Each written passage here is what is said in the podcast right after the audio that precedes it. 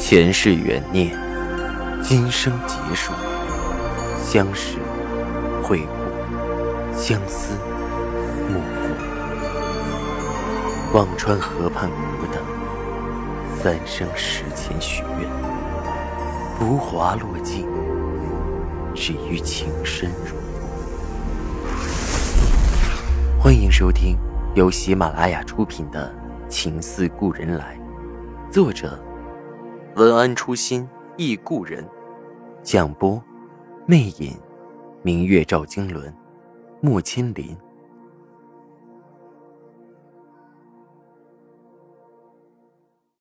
第一百一十四集。你火那么大做什么？小心少奶奶听到了伤心。前两天见到扬州同乡，说少爷现在荒唐的很，天天除了青楼就是酒楼。一夜能买五个姑娘的唇，你是少爷哪有心思看电报？估计都没看。双叶瞪了东桑一眼：“你自己先声音小小吧，耳聋眼瞎，我都被你吵死了。”说着扭着身回去，只剩下揪着自己耳朵的东桑莫名其妙：“声音真的很大吗？”两人的声音都不小。杜恒在屋里七零八落的听了几句，只觉得心酸疼痛早已麻木了吧？青楼又怎么样呢？那才是他的本色，和自己又有什么关系？想着想着，只往被窝里钻了钻。冬天赶紧过去吧。东桑过了两天，买了去南京的火车票，回到扬州，进了赵家，赵世南不在。赵老太太听闻东桑回来，把他叫了过去，问着：“和别人我也不便问，你是家生的仆，我也不和你见外。你倒说说，少奶奶怎么还留在北平啊？发生了什么？”东桑的眼睛转了转，少爷既然都没告诉老太太，自己还是省省吧，便应付着。少奶奶身子不好，少爷说留在北平养养。哼，学会跟我耍这一套了。说，到底怎么了？赵老太太一拍桌子，表情几分严厉，但无奈东桑像泥鳅似的，左躲西藏，就是不说实话。赵老太太没招了，只好作罢。东桑等了一天，晚上赵世南终于回来了。看到东桑，眉头一皱，心就是一沉。你怎么回来了？炭火钱都没了。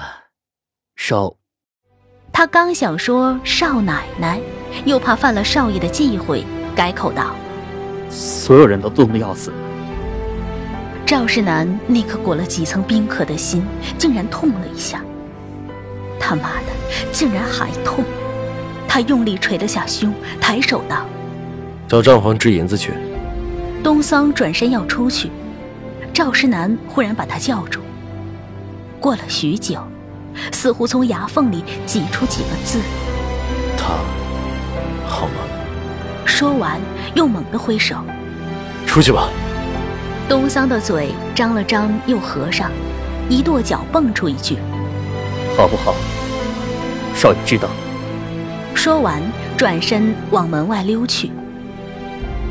东桑支了银子，第二天就急着赶回北平，那儿还一堆人等着钱取暖呢。赵老太太多了个心眼儿，背着赵石南偷偷派了个孙婆子跟着一起到了北平，她要看看杜恒到底在搞什么。东桑碍于老太太的威严，不敢反抗，只好带着孙婆子一起从扬州到了南京，坐火车。路上，东桑一再吩咐着：“到了北平，别提赵家老宅的事儿，千万别提。”孙婆子不明就里，也就顺从的点着头。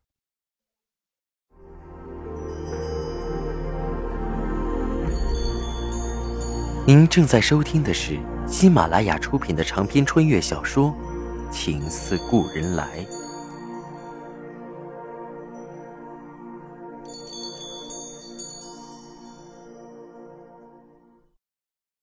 到了北平，孙婆子去拜见杜恒。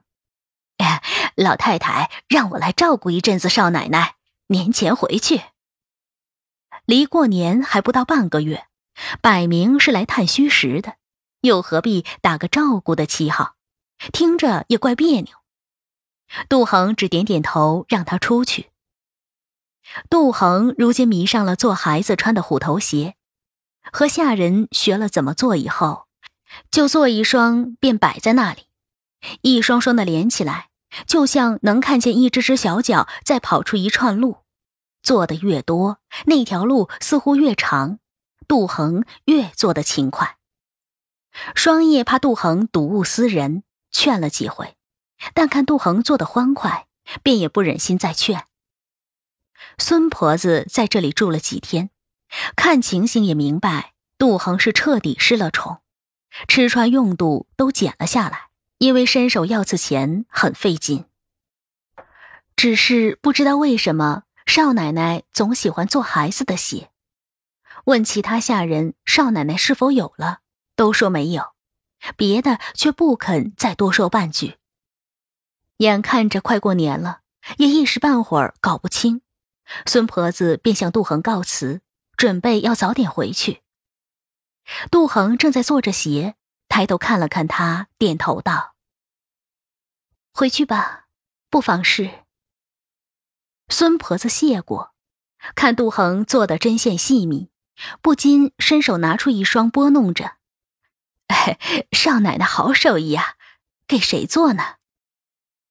杜恒一愣，是啊，自己做给。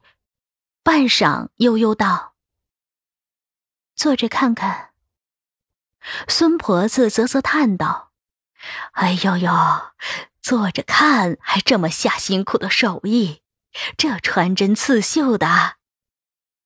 杜恒淡淡道：“你若喜欢，拿回去给孙子孙女穿。”孙婆子受宠若惊，她正好有个小孙子，拿了一双手里把玩着，情不自禁说道：“ 少奶奶既是这么说，我也不再虚让，拿两双回去，自己留一双给老太太一双。”她正用得上。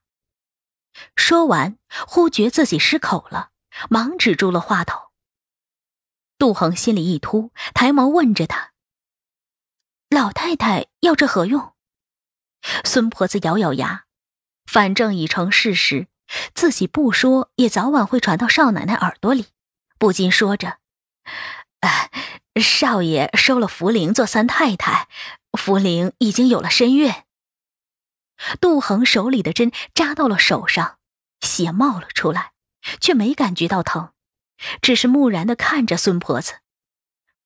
少爷有了子嗣，孙婆子点着头，哎，有了，三奶奶的身子都该有两个月了，老太太欢喜的不得了。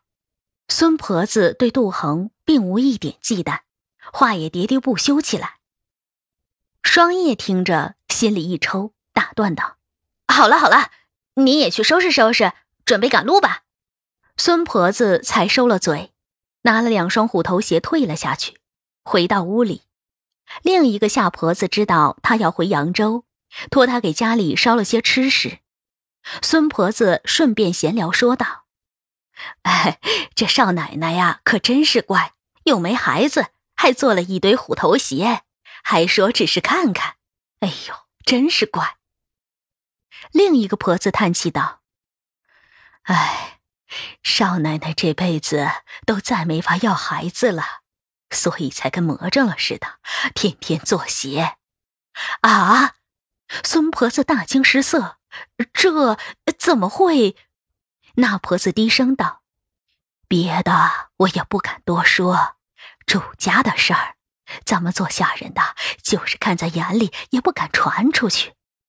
但少奶奶不能生这事儿，是有个小丫头听东桑和双叶嘀咕的时候，偷偷听到传出来的。西市医院说的，怕是错不了。孙婆子还想再问究竟，夏婆子却再不肯说。赵家那个夜晚发生的事儿太惊心动魄，不想要命的才敢多嘴说出去。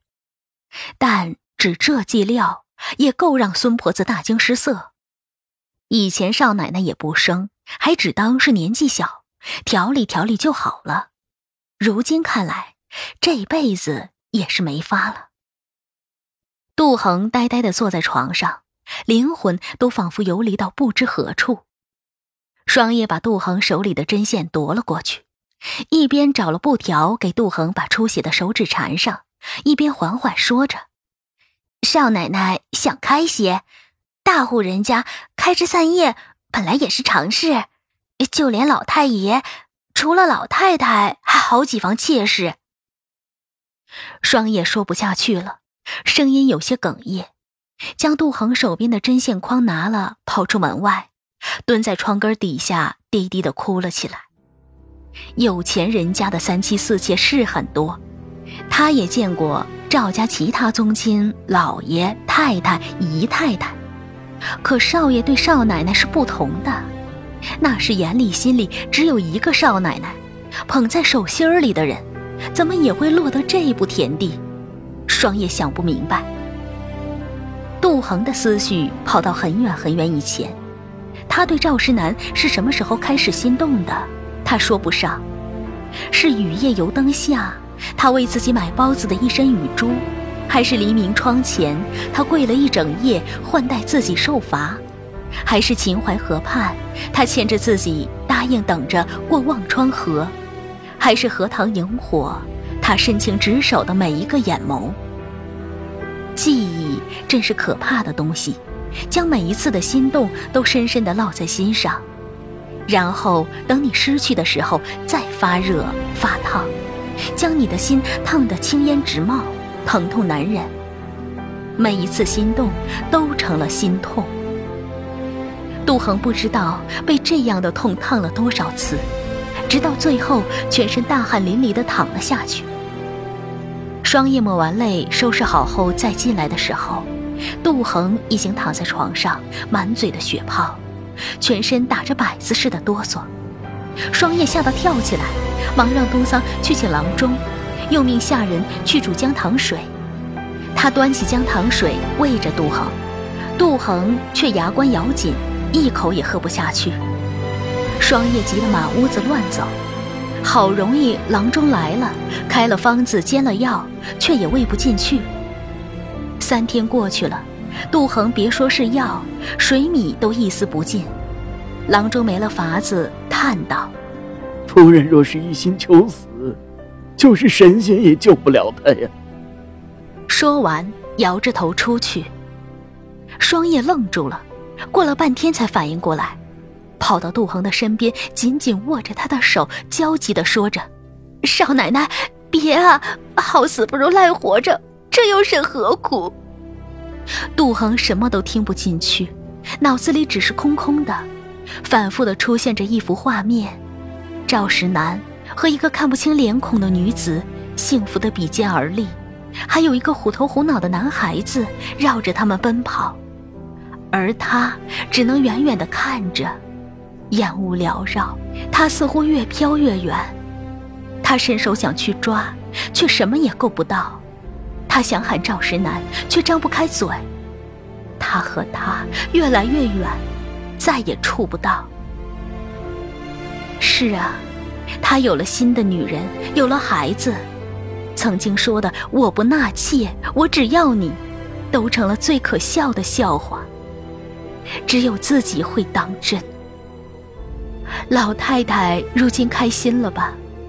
老太太，赵石南。美妾幼子，多么和谐的一幅画面！只有自己是个多余。既然多余，又何苦碍眼呢？杜恒昏昏沉沉的睡了过去。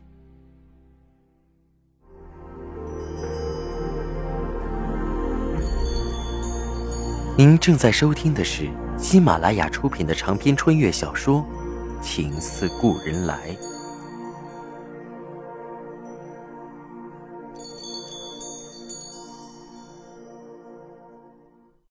孙婆子回到扬州，向赵老太太禀告着：“看情形，这少奶奶失宠了，少爷不闻不问，下人除了双叶、东桑几个，也都不尽心的，吃穿用度甚是简陋。说着，打了个喷嚏。这北平啊，实在是冷，出个门风一吹，骨头都像露在外面了。老太太点了点头。杜恒失宠，对他来说终于舒了口气。他早断定那个女人是个祸害，石楠跟着他不会有好日子过。好在石楠终于从胡妹子的迷惑里解脱了出来，虽然眼下荒唐。过阵子自然会好。孙婆子又犹豫道：“呃，而且听说这个西市医院说少奶奶这辈子都没法生孩子了。”赵老太太的头轰的一声，这辈子都生不了。原以为还有点希望，这一下彻底绝望。赵老太太的心情不是滋味。这意味着赵家不可能有嫡出的子孙，耻辱，耻辱啊！孙婆子从包袱里拿出杜恒做的虎头鞋，递给赵老太太，说着：“哎，老太太，这是少奶奶做的，手艺挺好，不妨留给小少爷。”赵老太太眉间一挑，随手拿起，冲着门口扔了出去，皱眉道。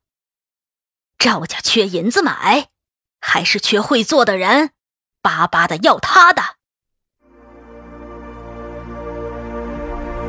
听众朋友，您刚刚收听到的是喜马拉雅出品的长篇穿越小说《情似故人来》，作者文安初心忆故人，播讲魅影，明月照经纶，莫千林。更多精彩有声书。尽在喜马拉雅。